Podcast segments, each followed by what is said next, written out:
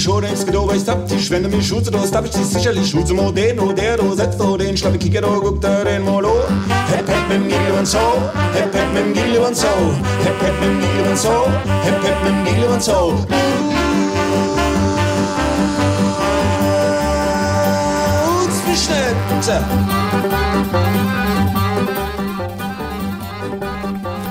Ja, hallo bei Jürgen Live. Herzlich willkommen. Ich bin Jürgen Schäfer. Ich freue mich, dass ihr da seid. In dieser Sendung spiele ich Musik von den 17 Hippies. Ähm, wer genau hinhört, das ist übrigens ein südhessischer Dialekt. Aber verstehen tue ich es auch nicht. Ja, der Traum vom unangepassten Leben, das ist ein Buch von Bernd Möstl und von dem habe ich ja schon öfters hier in dieser Sendung zitiert aus seinen Shaolin-Büchern. Und heute liegen mir drei Bücher vor. Das eine ist eben der Traum von unangepasstem Leben, Wege deiner Sehnsucht zu folgen. Dann Lächeln ist die beste Antwort, Wege asiatischer Gelassenheit. Und vom Glück, du selbst zu sein, Wege zum wahren Ich. Also alles Bücher von Bernd Möstl, dem Fotografen und Reiseleiter, der eben die Shaolin-Mönche kennengelernt hat und sie begleitet seit Jahrzehnten und ihre, ihre Weisheit aufgenommen hat und versucht, sie im Westen zu vermitteln. Also ein, ein Bindeglied zwischen Ost und West. Und aus diesen Büchlein ähm, habe ich einige sehr schöne, interessante Geschichten gefunden oder Texte und die lese ich heute vor.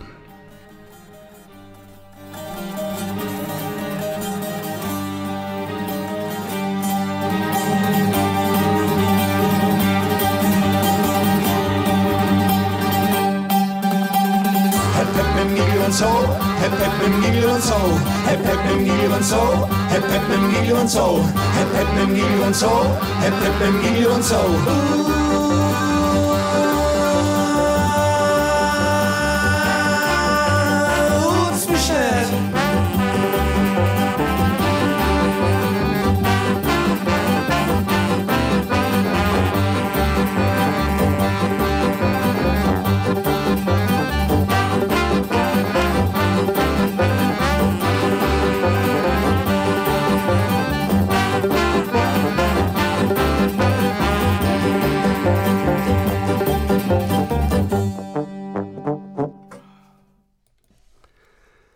die Reisen, die Bernd Möstl unternimmt, das sind gleichzeitig immer auch Reisen nach innen. Also er, er sieht alles auf, auf einer spirituellen Weise. Und ähm, deshalb der erste Text ist der Weg des Anfängers. Und gleichzeitig ist es eben wie immer bei ihm ähm, der Weg nach innen, der Weg als, zu sich selbst als Mensch der Weg der Entwicklung des, des eigenen Menschseins, des Selbst und es sind gleichzeitig auch Wege nach außen in diese Welt hinein. Der Weg des Anfängers lehrt uns, alles zu überdenken, was wir über uns selbst zu wissen glauben. Mit Sicherheit kennst du das Gefühl, das sich einstellt, wenn du wieder einmal einen Weg gehst, den du schon viel zu oft gegangen bist. Ich meine damit Wege wie jenen, der dich täglich zur Arbeit führt, den Weg zum Supermarkt, zum Fitnessstudio oder den zu deiner besten Freundin. Jene Strecken, die du so häufig zurückgelegt hast, dass du denkst, sie auch mit geschlossenen Augen gehen zu können. Es sind die Wege, auf denen wir Musik hören, ein Tele Telefonat führen oder sonst etwas tun, um sie so schnell wie möglich hinter uns zu bringen. Schließlich scheint uns unterwegs alles bereits bis ins kleinste Detail bekannt zu sein. Nichts macht mir den Eindruck, als könne uns noch etwas überraschen. Lass nun bitte das Bild eines solchen Weges vor deinem geistigen Auge erstehen, geh ihn in Gedanken einige Meter weit und versuche dann ähm, und versuche dann das Gefühl, das du in diesem Moment hast, mit drei Worten zu beschreiben. Wenn du diese gefunden hast, lass mich etwas fragen. Hast du gerade Begriffe wie Neugier, Interesse oder Entdeckergeist notiert? Oder sind es vielmehr Worte wie Routine, Langeweile und ein Ausdruck von kenne ich schon alles, welche die Situation für dich charakterisieren? Stell dir nun vor, dass du diesen Weg zum ersten Mal seit längerer Zeit nicht allein gehst. Diesmal begleitet dich ein Freund, der aus einer fernen Stadt zu Besuch ist und die Strecke noch nie zuvor gegangen ist. Was für ein ungleiches Paar ihr doch seid. Während du ihn mit raschem Schritt zum Weitergehen drängst, vernimmst du wiederholt seine Bitte, doch etwas langsamer zu gehen. Wieder und wieder bleibt er stehen und betrachtet fasziniert, die ihm unbekannte Umgebung. Einmal, du bist schon gute hundert Schritte voraus, hörst du, dass er deinen Namen ruft. Du mögest zu ihm kommen, er wolle dir etwas zeigen. Mürrisch gehst du zurück. Was für eine Verschwendung von Weg und Zeit. Was könnte es denn geben, das du nicht ohnehin schon hunderte Male gesehen hast? Doch als du bei ihm ankommst und dein Blick seinem Finger folgt, bleibt er an einem Detail einer Hausfassade hängen. Erstaunt stellst du fest, dass du es noch nie bemerkt hast. Schnell verwandelt sich dein anfängliches Desinteresse in Enthusiasmus und Entdeckergeist. Gemeinsam macht ihr euch auf immer mehr beeindruckende Details aufmerksam und auf einmal siehst du das dir vermeintlich so bekannte Gebäude in einem völlig neuen Licht. Begeistert beschließt du, so viel wie möglich über das Haus in Erfahrung zu bringen, in der Hoffnung, ihm noch weitere Geheimnisse zu entlocken. Gleichzeitig aber fragst du dich, wie es möglich ist, dass dir das alles bis jetzt entgangen ist. Bist du nicht fast täglich an dem Gebäude vorbeigegangen?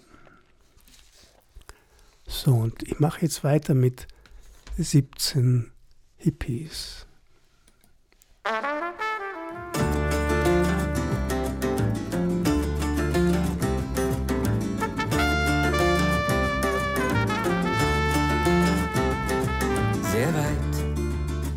gebracht, sehr weit. Höre dich grad im Radio, seit du weg bist, ist alles sehr weit, sehr weit. Ich hab dein Lied gehört und es hat mich kaum gestört, dass alles nicht mehr ist und was nun daraus folgt. Aus meinen Tränen wird noch Gold.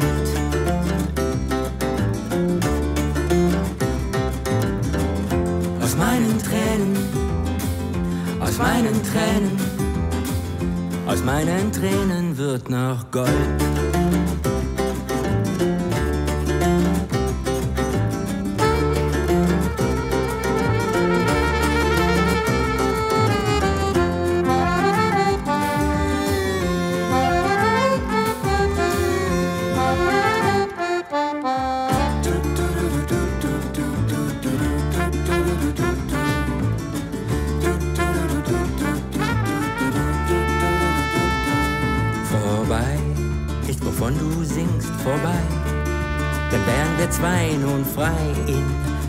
Zu gehen und uns wahrscheinlich nie mehr wiedersehen. Dabei wäre ich jetzt frei, so frei. Und wärst du dabei für all die Dinge, die uns rühren, was daraus folgt, was daraus folgt. Aus meinen Tränen wird noch Gold.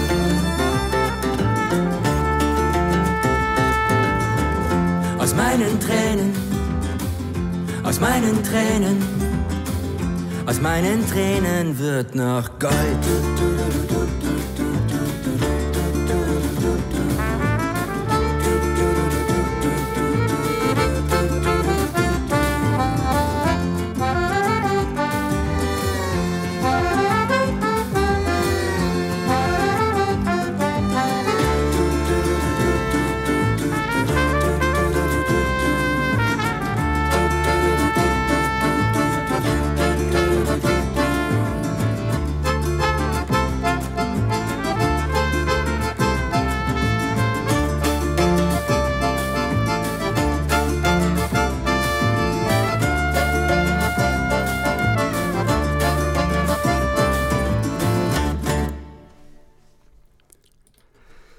Möglicherweise meinst du, dass dich der so oft begangene Weg langweilt, weil er dir derart vertraut ist.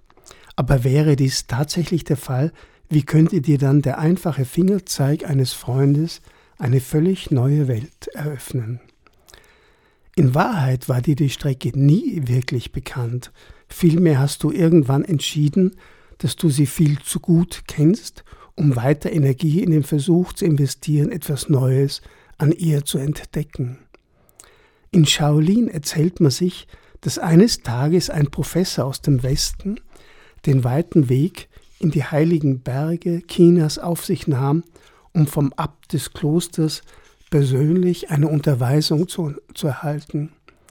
Er stellte sich höflich unter Nennung all seiner Titel und akademischen Grade vor, die er bereits erworben hatte. Dann verneigte er sich und bat den Mönch um eine Belehrung. Der Abt fragte nur, möchtest du einen Tee? Ja, gerne, sagte der Professor. Der alte Mönch holte eine Kanne und begann den Tee in eine Tasse zu gießen. Doch auch als diese bereits voll war und überzufließen drohte, goss der Abt unbeirrbar weiter ein, bis der Tee überfloss und über den Tisch auf den Boden tropfte. Genug, rief der Professor, Seht ihr denn nicht, dass die Tasse schon voll ist? Es geht nichts mehr in sie hinein. Der Mönch antwortete, genau wie diese Tasse ist auch dein Kopf voll von deinem vermeintlichen Wissen und deinen Vorurteilen. Um etwas Neues zu lernen, musst du zuerst deinen Geist lehren. Nun gehen viele Menschen mit sich selbst genauso um wie mit jenem Weg, den sie eines Tages zu kennen beschlossen haben. Sie lassen ihn links liegen und wenden sich gelangweilt anderen, vermeintlich interessanteren Dingen zu. Du meinst, gerade du seist nicht so? Dann sage mir doch, was hast du heute an dir selbst entdeckt, das dich so richtig erstaunt hat? Wenn schon nicht heute, dann eben gestern, vorgestern oder die Tage davor. Hast du dir eigentlich jemals überlegt, mit welcher Achtung und mit welchem Erstaunen du deinem eigenen Ich begegnen würdest, stündest du ihm als Fremder gegenüber? Nehmen wir einmal an, du hättest dich vor wenigen Minuten das erste Mal selbst getroffen, tief, tief beeindruckt von dieser Begegnung, denkst du noch einmal über sie nach. Wer war dieser Mensch, der dir da gegenüber gestanden hat? Was hast du an ihm bewundert? Was hat dich erstaunt? Was hat dir den meisten Respekt abgerungen? Und warum hast du dich in seiner Gegenwart wohlgefühlt? Just like you, 17 Hippies. Música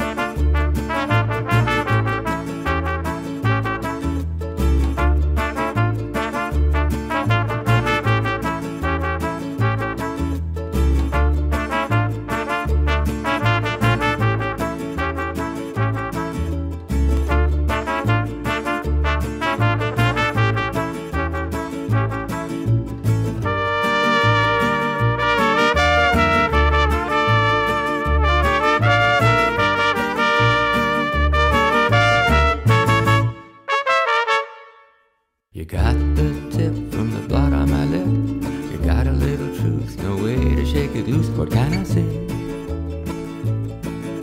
She stole my time and shook my bits. Walks in style with swinging hips. She got it all. She got it all. With a lot more coming. She got it all. It took a whole lot too. And so she's nobody's fool and way out cool. Time to lose mind to choose. What can I say? What can I say? Hey there, she's a whole lot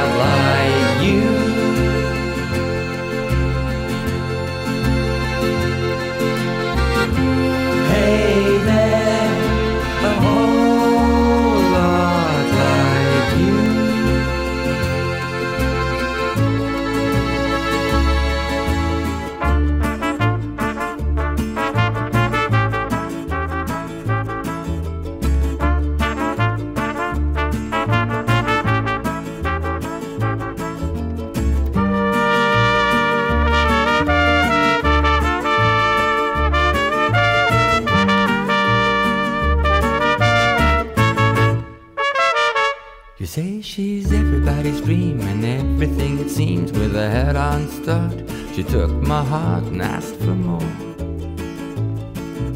She's nobody's fool and way out cool, no time to choose. Yours to lose, make my day. What can I say? We had a whole lot coming. We had it all. It took a whole lot so you got the tip from the blood on my lip. A truth so wide. Yes, I know it's not funny. It's not funny. Hey there, she's a whole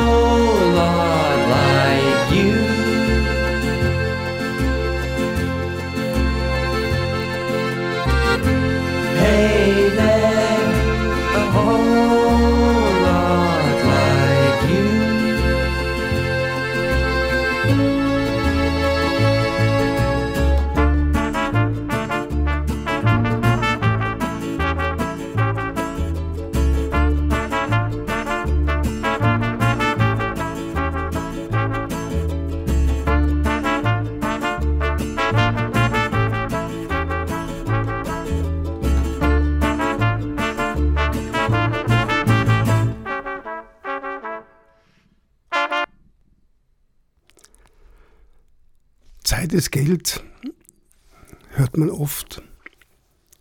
Aber was bedeutet das wirklich für uns? Und wer entscheidet über unsere Zeit? Ist es, sind es nicht wir selber, die unsere Zeit haben und uns, wir, die wir uns Zeit nehmen können? Ein paar Gedanken von Bernd Möstl. Ich habe schon in vielen meiner Bücher darauf hingewiesen, dass der vermeintliche Tausch von Zeit gegen Geld ein durchaus einseitiges Geschäft ist. Schließlich gibt es keine Möglichkeit, ihm jemals wieder rückgängig zu machen. Geld kann uns alles kaufen, mit Ausnahme dessen, was wir dafür hergeben, unsere Zeit. Wie schwierig das Verhältnis vieler Menschen zu diesem kostbaren Tauschgut tatsächlich ist, merke ich, wenn ich mit jemandem über das Reisen spreche. Manchmal erzählt mir dann mein Gesprächspartner, wie unglaublich gerne er einmal nach Australien fahren würde. Es sei bereits seit seiner Jugend sein Traumziel und eines Tages werde er es auch bestimmt besuchen. Auf meine Frage, warum er da nicht bereits im Flieger sitze, folgt meist ein erstauntes Gesicht. Wenn man schon wohin 16 Stunden und mehr anreise, dann müsse man doch mindestens zwei oder besser gleich drei Monate im Land bleiben. Alles andere lohne doch überhaupt nicht. Ein Zeitbudget, über das aber die allerwenigsten Arbeitnehmer verfügen. Prompt lassen Sie es lieber gleich ganz sein. Der für mich spannende Aspekt an der Sache ist, dass dieselben Menschen, die nicht bereit sind, diese wenigen Stunden in ihren Lebenstraum zu investieren, umgekehrt keinerlei Problem damit haben, Woche für Woche 40 Stunden und mehr in einem Büro abzusitzen, ohne dafür irgendeine andere Gegenleistung zu bekommen als etwas Geld. Natürlich könnte man jetzt sagen, dass uns dieses dann ja die ersehnte Freiheit erkaufen kann. Aber was haben wir davon, wenn wir uns sogar in dieser kostbaren Freizeit fremdbestimmen lassen, weil wir nichts mit ihr anzufangen wissen? Ich erinnere mich noch gut an eine junge Dame, die ich vor einigen Jahren auf einer Reise getroffen habe. Nachdem wir uns etwas ausgetauscht hatten, wollte ich wissen, wie lange sie denn noch unterwegs sei. Von ursprünglichen vier Wochen meinte sie, würden ihr noch knapp zwei verbleiben aber sie hätte einen ausgeklügelten Plan, der ihr ermögliche, in dieser kurzen Zeit trotzdem noch alle elf geplanten Ziele anzusteuern, bevor es wieder zurück in die Heimat ging. Im Gedächtnis geblieben ist mir vor allem ihre Antwort auf meine Frage, warum sie denn so dringend zurück müsse. Sie wolle sich, so meinte sie, eine neue Arbeit suchen. Einen Monat Auszeit zwischen Studium und Berufsanfang sei schließlich mehr als genug. Zeit so habe ich in diesem Moment verstanden, haben wir nicht. Wir nehmen sie uns oder wir nehmen sie uns eben nicht. Wer aber eine gute Zeit völlig ohne Not beendet, der schadet sich ausschließlich selbst. Wen lässt du über deine Zeit bestimmen?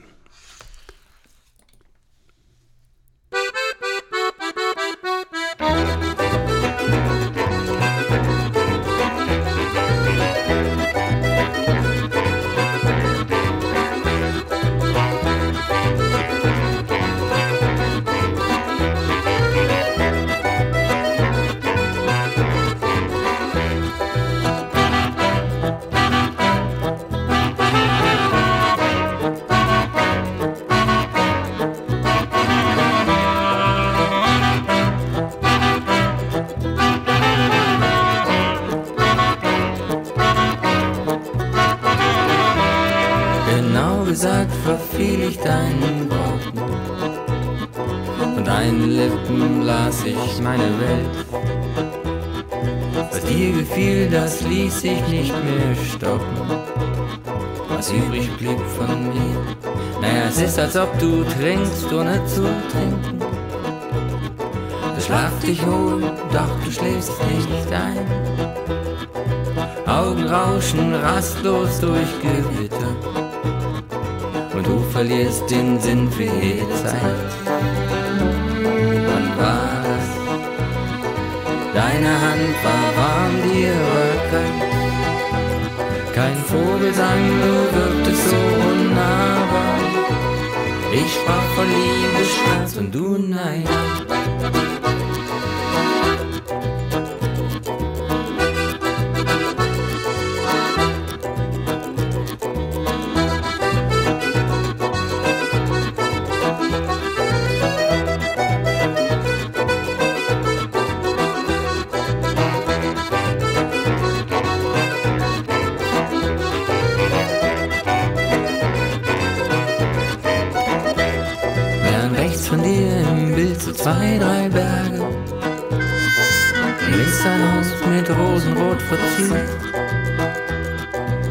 Wie glücklich wir hier wären, wir wären geborgen. Und hielten es schnell klick als Foto fest. Wir trafen uns das erste Mal, wann war das? Deine Hand war warm, dir war kalt. Kein Vogelsang, du wirktest so unnahbar. Und ich sprach von Liebe, Schmerz und du Nein.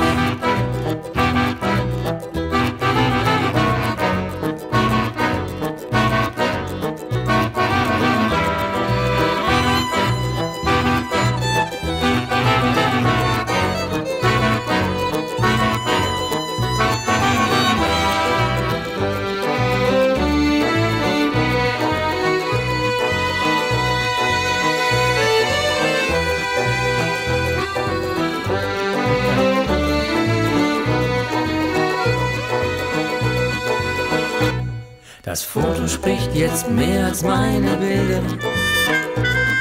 Es hält sich fest an Zeit, die vergeht. Und es ist über Jahre gelb geworden. Der Blick auf die Vergangenheit verliert.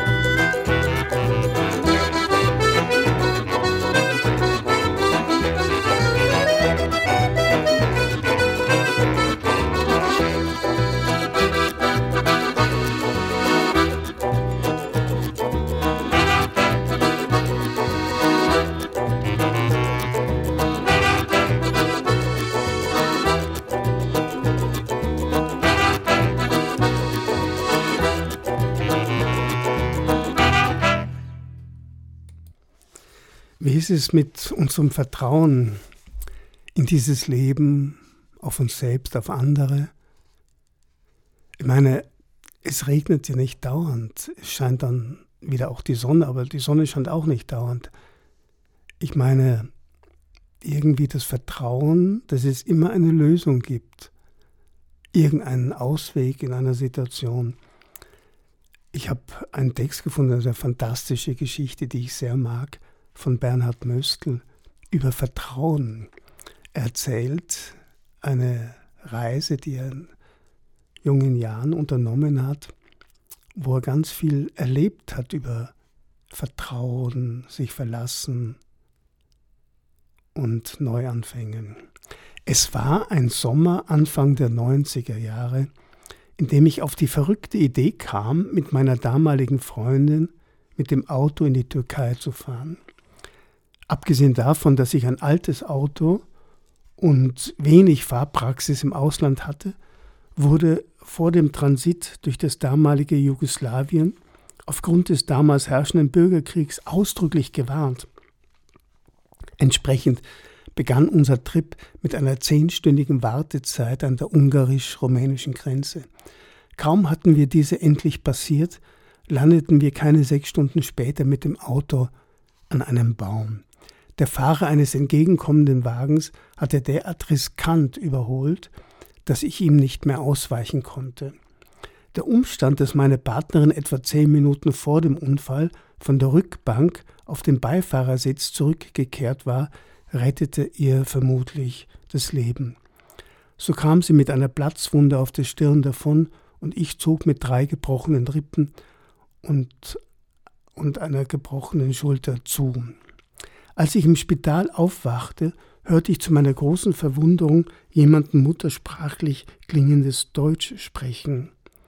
Kurz darauf erfuhr ich, dass der Leiter des Spitals die örtliche Caritas verständigt hatte, die von einem Angehörigen der deutschsprachigen Minderheit der Siebenbürger Sachsen geleitet wurde.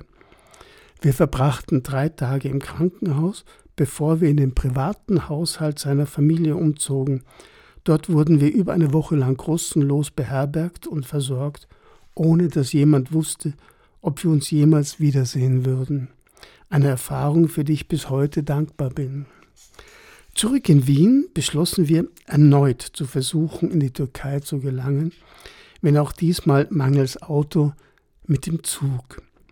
Die Probleme begannen kurz nach Belgrad, als Kriminelle in der Nacht durch die Abteile gingen und den Schlafenden das Geld aus dem Gepäck stahlen. Ein freundlicher Schaffner ließ uns kostenlos zurück nach Belgrad fahren, wo aber die österreichische Botschaft unserem Ersuchen nach Hilfe eine Absage erteilte. Nach kurzer Überlegung einigten wir uns darauf, unsere Reise in diesem Fall eben ohne Geld fortzusetzen. Schließlich hatten wir sie ja indirekt bereits bezahlt, sodass ein Abbruch eigentlich nicht in Frage kam. So verrückt es auch war, wo es notwendig war, jemand zu Hilfe, ähm, wo, ähm, Entschuldigung, wir wollten einfach darauf vertrauen, dass uns dort, wo es notwendig war, jemand zu Hilfe kommen würde. Da ich einige Zeit als Fotograf für eine türkische Tageszeitung gearbeitet hatte, beherrschte ich zumindest die Sprache fließend. Der Rest, so waren wir uns sicher, würde sich ergeben. Es folgten die neun schwierigsten, aber zugleich aufregendsten Wochen meines Lebens. Die erste Herausforderung bestand darin, auf unserer Reise weiterzukommen. Ein befreundeter Journalist bezahlte uns ein Zugticket in eine kleine Stadt, die wenige Kilometer außerhalb Istanbuls lag, doch von dort an waren wir auf uns allein gestellt. Obwohl weder meine Partnerin noch ich wirklich Erfahrungen mit Autostopp hatten, kamen wir erstaunlich gut voran. Selbst auf den ersten Blick eigenartige Personen wie der Bürgermeister eines Ortes, der gut sichtbar mit zwei Pistolen bewaffnet war, oder so mancher dubios wirkende Lkw-Fahrer stellten sich bereits nach kurzer Zeit als freundliche und zuvorkommende Zeitgenossen heraus. Es war gar nicht einfach, den Menschen zu vertrauen, besonders da es damals mangels Mobiltelefon in einem Ernstfall keinerlei Möglichkeit gegeben hätte, Hilfe zu holen. Auf der anderen Seite war mir aber völlig klar, dass wir das Abenteuer, auf das wir uns eingelassen hatten, auch zu Ende bringen würden. Die Reise führte uns schließlich bis an die iranische Grenze und in das Kurdengebiet rund um Diyarbakir.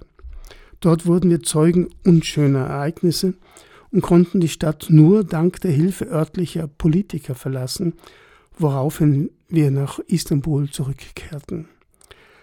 Doch mehr noch als die Frage nach dem Weiterkommen beschäftigte uns Abend für Abend die Herausforderung, eine Unterkunft zu finden. Was, wenn sich niemand bereit erklärte, uns bei sich aufzunehmen. Ich allein hätte weniger Probleme gehabt, irgendwo im Freien zu übernachten, aber ich musste ja auch an meine weibliche Begleitung denken. Als wir die erste Nacht in einem Park auf zwei getrennten Bänken verbrachten, verband ich unsere Beine mit einer Schnur, in der Hoffnung, auf diese Art aufzuwachen, sollte meiner Partnerin etwas zustoßen. Doch als ich frühmorgens durchfroren und mit pochendem Schädel aufwachte, wäre ich am liebsten sofort wieder nach Wien zurückgekehrt. Wie, so fragte ich mich den ganzen nächsten Tag, sollte das weitergehen? Noch eine solche Nacht und wir wären beide krank. Hätte ich nicht zuvor viele Male in meinem Leben die Erfahrung gemacht, dass ich darauf vertrauen darf, dass zur rechten Zeit Hilfe kommt, hätte ich wohl tatsächlich aufgegeben. Schließlich wusste ich weder, wo wir abends schlafen würden, noch hatten wir das Geld, um einfach nach Hause zu fahren. Das erste Wunder geschah am darauffolgenden Abend. Ich hatte in meiner Hosentasche noch etwas Geld gefunden, für das ich uns etwas zu essen kaufen wollte. Da ich nicht wusste, wie lange der Betrag reichen musste, beschränkte sich mein Einkauf auf einen Laib Brot und einige Tomaten. Als der Ladenbesitzer mich fragte, ob ich nicht zumindest Butter oder ein paar Oliven dazu wollte, gestand ich ihm, es mir nicht leisten zu können. Nachdem ich ihm auf seine erstaunte Nachfrage hin erzählt hatte, dass man uns in Serbien um unser Geld gebracht hatte, fragte er mich, wo wir denn nächtigen würden. Als ich herumdruckste, meinte er nur, Musafir Olsun, sei mein Gast. Als wir drei Tage später wieder aufbrachen, hatten wir nicht nur im Ehebett unserer Gastgeber genächtigt, die es extra für uns freigemacht hatten. Wir waren zusätzlich wunderbar verköstigt worden und auch die Wäsche in unseren Rucksäcken war frisch gewaschen. Eine Erfahrung, die wir, von nun, die wir von nun an fast jeden Tag machen sollten. Wo immer wir hinkamen, schienen Menschen, die uns noch nie in ihrem Leben gesehen hatten, gleichsam darauf zu warten, uns behilflich zu sein. Manche informierten ihre in einer entfernten Stadt lebenden Freunde über unsere Ankunft, andere gaben uns Geld für Unterkunft und Essen, und wieder andere ließen es sich nicht nehmen, uns noch zusätzlich zu den Sehenswürdigkeiten ihrer Heimatstadt zu führen. Bis heute hat die Tatsache, dass mir damals wildfremde Menschen geholfen haben, eine große Wirkung auf mein Leben. Nicht nur verlangte niemand eine Gegenleistung, Vielmehr wusste jeder unserer Gastgeber, dass wir uns in diesem Leben sehr wahrscheinlich nie wieder begegnen würden. Dennoch verhalfen sie mir zu dem festen Vertrauen, dass zur rechten Zeit jemand da ist, der mir hilft. Ein Umstand, der mir in seinem ganzen Ausmaß erst klar wurde, als wir uns darüber Gedanken machten, wie wir wieder zurück nach Österreich kommen wollten. Zuerst waren wir per Anhalter von Istanbul bis an die persische Grenze und wieder zurückgelangt. Aber auf diese Art durch Bulgarien und das damalige Jugoslawien zurück nach Wien zu kommen, war ausgeschlossen. Obwohl mir diese Frage durchaus Sorgen machte, beschloss ich auch in diesem Fall einfach darauf zu vertrauen, dass alles gut ausgehen würde. Ich meine es jetzt kurz, also er kennt ja Journalisten in Istanbul und durch einen lernt einen anderen kennen, der so begeistert ist von seiner Geschichte und ihm den Vorschlag macht, das doch für eine Zeitung oder für eine Zeitschrift, diese Geschichte, die so fantastische Geschichte vom Vertrauen aufzuschreiben. Und als Gegenleistung würde diese Zeitschrift die Zugfahrt zurück nach Wien bezahlen. Nachdem ich ihm, also dem Journalisten, die ganze Geschichte erzählt hatte, wollte der Journalist wissen, ob ich bei dem Ganzen auch so etwas wie Spaß empfunden hätte. Als ich die Frage bejahte, sah er mich nur an und sagte kopfschüttelnd, Sehen, Delisin, du bist verrückt. Darauf folgte nach kurzer Zeit eine zweite Frage, würdest du es noch einmal machen? Ich muss ihn so entgeistert angesehen haben, dass er die Antwort gar nicht abwartete. Natürlich hätte ich es noch einmal gemacht. Super, Delisin, du bist einfach super verrückt. Neben diesem Riesenkompliment, das mich bis heute begeistert, hat mich vor allem die Erkenntnis beeindruckt, dass Vertrauen immer etwas Gegenseitiges ist. Denn nicht nur hatten wir uns in die Hände wildfremder Menschen begeben, vielmehr mussten auch diese sicher sein, dass wir sie wieder, weder ausnutzen noch bestehlen würden, zumal sie ja wussten, dass wir über keinerlei finanzielle Ressourcen verfügten. Wahrscheinlich war also die ganze Sache verrückt. Und dennoch würde ich heute wohl nicht viel anders handeln. Hätte ich nämlich nicht immer daran geglaubt, dass am Ende alles gut werden würde, wäre auch mein weiteres Leben komplett anders verlaufen. Denn ohne die Fähigkeit und die Bereitschaft zu vertrauen, so habe ich damals gelernt, ist der Traum vom unangepassten Leben bereits ausgeträumt, bevor er überhaupt begonnen hat. Wem kannst du vertrauen?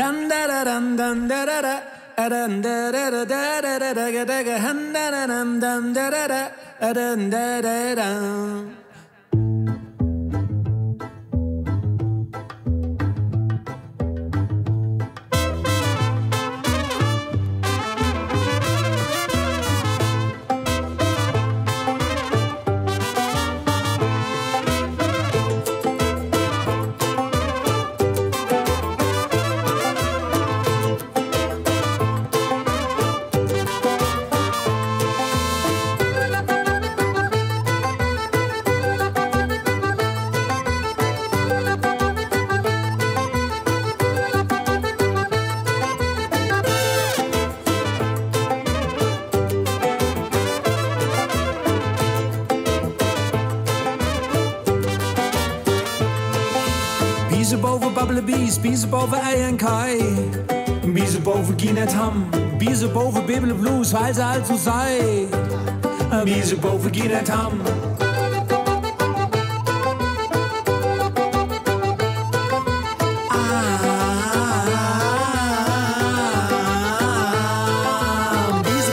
in Kalorura Aare. A Biese boven Ginet Ham, er een Biese boven, ik heb in Kalo tussen Biese bogen Haare. Haren. Bise boven Kinatam. Walam wadi madam. Walam wadi madam. Walam wadi madam. A bluesatam, bluesatam. Walam wadi madam. Walam wadi madam. babbelen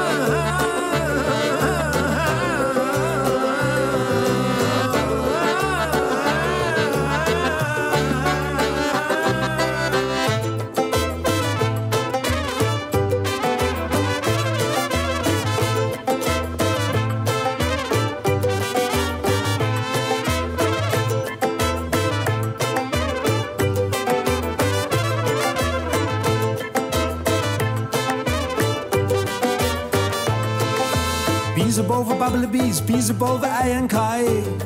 Biezen boven Guinness ham, biezen boven Bibele Blues, weil ze so sei. Miese boven Guinness ham, in alle Mädle beim Schabe schnäuzt sich unserem Bahn. A Blues et ham, weil am, wa die Madame. In alle Mädle beim Schabe schnäuzt sich unserem Bahn. A Blues et ham, weil am, wa die Madame. A Blues et ham, Blues et ham, weil am, wa die Madame, weil am, wa die Madame. A Blues et ham, Blues et ham. Walam wadi madam, walam wadi madam. Apisatam, lusatam. Walam wadi madam, walam wadi madam. Apisatam, lusatam. Walam wadi madam, walam wadi madam.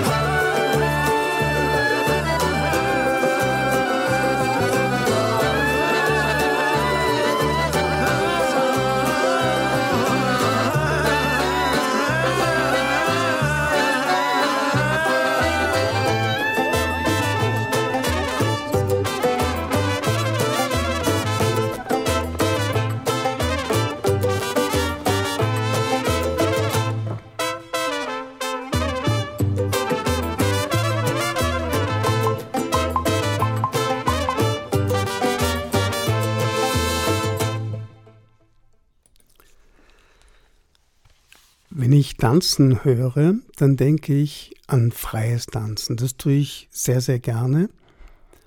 Und mit den Gesellschaftstänzen habe ich nicht so, die habe ich auch nie so richtig ähm, gelernt, diese Schrittabfolgen.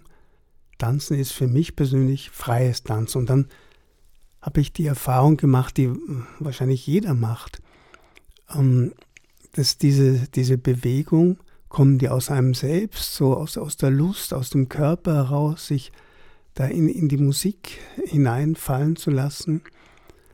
Oder ist es manchmal so, zum Beispiel eher als, als Jüngling in der Disco, so, dass man einfach sich so bewegt, dass man denkt, so schaut es halt gut aus bei der, und man kommt gut an bei der Tänzerin, mit der man da gerade tanzt. Ein Text von Bernhard Möstl, Der Weg der Tänzerin, lehrt uns unseren Wert nicht von der Meinung anderer Menschen abhängig zu machen.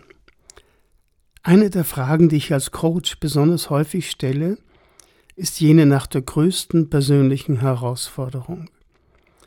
Neben der offenbar weit verbreiteten Angst, vor anderen Menschen zu sprechen, gibt es meistens nur noch eine Aufgabe, welche die Befragten für schwierig halten. Viele sagen, mich beim Tanzen so richtig gehen zu lassen, besonders dort, wo ich weiß, dass ich dabei beobachtet werde. Eine Schwierigkeit, die offensichtlich schon lange bekannt ist.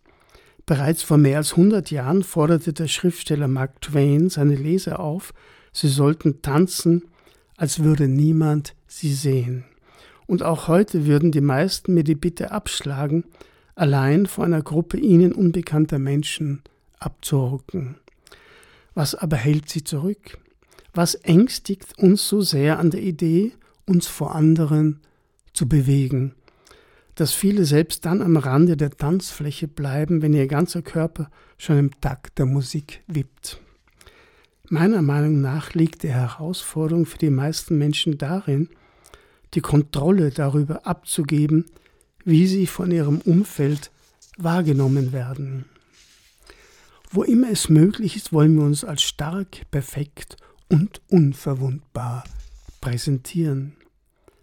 Sobald wir uns aber so sehr auf einen Tanz einlassen, dass wir uns mit geschlossenen Augen im Rhythmus der Musik bewegen, überlegen wir nicht mehr, wie wir dabei aussehen. Dadurch stehen wir aber gleichsam nackt und ohne jede Maske da. Jeder, so wird uns später bewusst, konnte in diesem Moment unser wahres Ich sehen. Warum ist es uns aber so wichtig, dieses zu verbergen? Doch genauso wie wir unser Ich auf der einen Seite zu verstecken versuchen, haben wir auf der anderen Seite das ebenso starke Bedürfnis, als diejenigen wahrgenommen zu werden, die wir sind. Niemandem macht es Freude, sich zu verstellen, und nur die allerwenigsten spielen anderen gerne etwas vor. Dennoch ist die Angst, einen schlechten Eindruck zu machen, meist stärker als der Wunsch, unser wahres Selbst zu präsentieren. Wie gerne wären wir in diesen Momenten doch wie eine Tänzerin. Vor aller Augen vollbringt sie auf Kommando genau das, was wir für unmöglich erachten. Nichts scheint sie zu belasten, wenn sie anmutig über die Bühne schwebt. Sichtlich befreit von allen Ängsten, Sorgen und Bedenken, verschwendet sie scheinbar keinen einzigen Gedanken daran, was die Zuschauer über sie denken oder sagen könnten. Staunend bewundern wir die Mühelosigkeit ihrer Performance und träumen uns für einen Moment in sie hinein. Gemeinsam fliegen wir über das Parkett, verneigen uns vor dem Publikum und saugen dankbar den Applaus auf, der uns entgegenströmt. Doch nur Augenblicke später ist der Zauber wieder vorbei und wir kehren zurück in unsere wirkliche Welt. Nachdenklich fragen wir uns, was uns so begeistert hat an diesem Menschen, der gerade vor uns getanzt hat. Vordergründig meinen wir die Antwort zu kennen.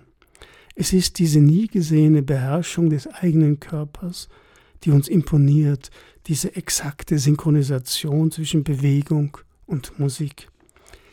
Tief in unserem Inneren wissen wir aber, dass uns etwas anderes viel mehr beeindruckt hat, als es die perfektesten Bewegungen allein jemals könnten. Widerwillig gestehen wir uns ein, dass die Tänzerin uns mit ihrem Mut berührt hat. Direkt vor uns hat sie getan, was wir nur träumen können. Nicht, weil wir nicht dazu fähig wären, sondern allein, weil wir nicht wagen, es zu tun, vor aller Augen ungeschminkt wir selbst zu sein und uns voll und ganz dem inneren Fluss hinzugeben, ohne Rücksicht auf das, was im Außen passiert. Für jenen kurzen Moment, in dem die Tänzerin uns in ihre Welt entführt hat, haben wir uns erlaubt, unseren Träumen zu folgen.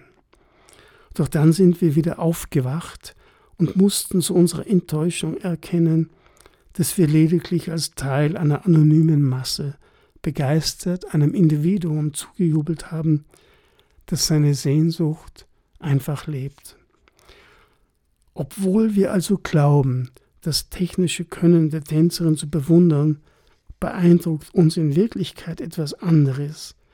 Spüren wir nämlich weiter in uns hinein, wird uns plötzlich klar, dass selbst das härteste körperliche Training allein die Tänzerin nicht zu jemandem hätte machen können, den wir bewundern. Vielmehr, so beginnen wir zu verstehen, hat ihr erst die unermüdliche Arbeit an ihrem Inneren ermöglicht, diese Ruhe und Gelassenheit auszustrahlen, die uns so sehr in ihren Bann zieht. Wir bewundern die Fähigkeit der Tänzerin, selbst die schwierigsten Figuren in höchster Präzision und dennoch in völliger Gelassenheit auszuführen, zu jeder Zeit, auf jeder Bühne und vor jedem Publikum. In jedem einzelnen Moment ruht die Tänzerin vollkommen in sich selbst. 17 Hippies spielen jetzt einen Tanz, einen Passo Doble.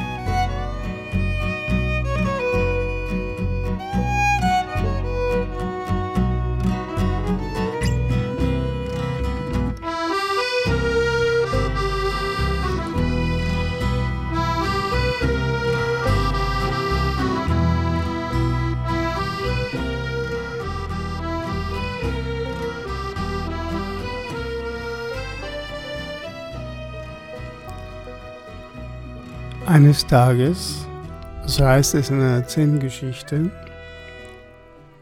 sucht ein junger Mann einen Zen-Meister auf.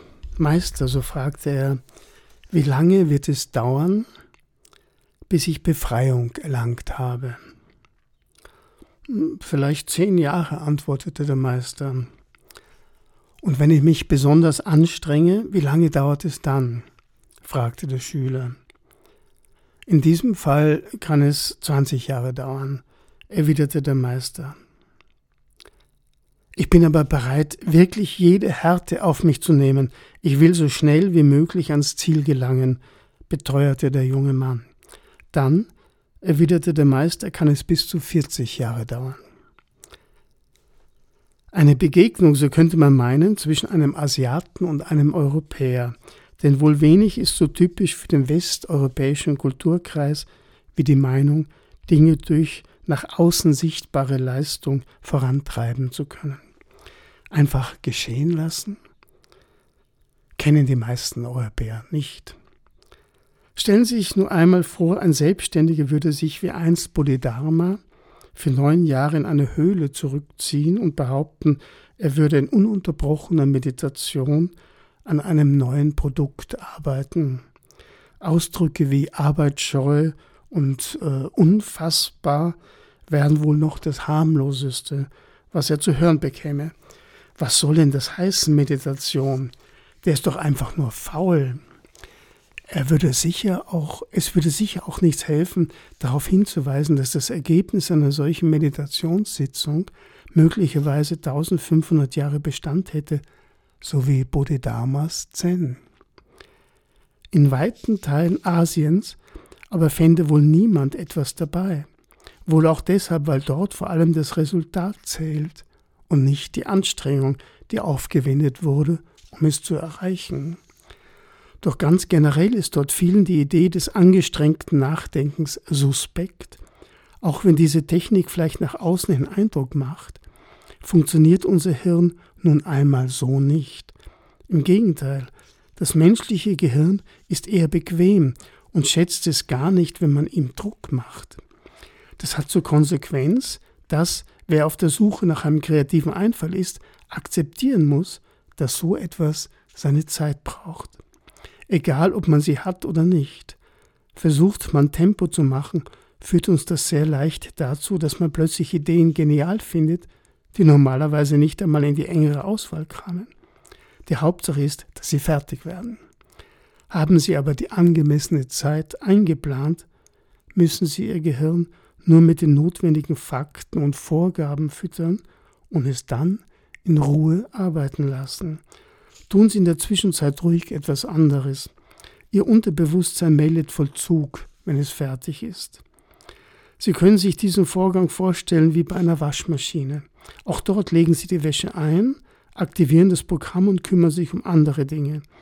Schließlich vertrauen sie zu Recht darauf, dass die Maschine in der Zwischenzeit arbeitet. Kämen Sie deshalb jemals auf die Idee, den Waschvorgang zu beschleunigen, indem Sie alle fünf Minuten nachschauen, wie weit die Wäsche ist? Wohl kaum. Warum aber sollte das in Ihrem Kopf anders sein? Das aber gilt für sehr vieles. Was immer Sie in Ihrem Leben erreichen wollen, fokussieren Sie sich darauf und nehmen Sie Druck heraus. Es könnte sonst doppelt so lange dauern, bis sie das Ziel erreicht haben. Unterm Kirschbaum.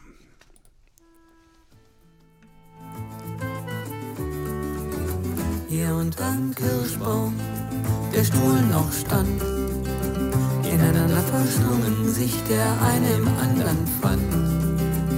Und die prallen Kirschen im Munde zerknallt.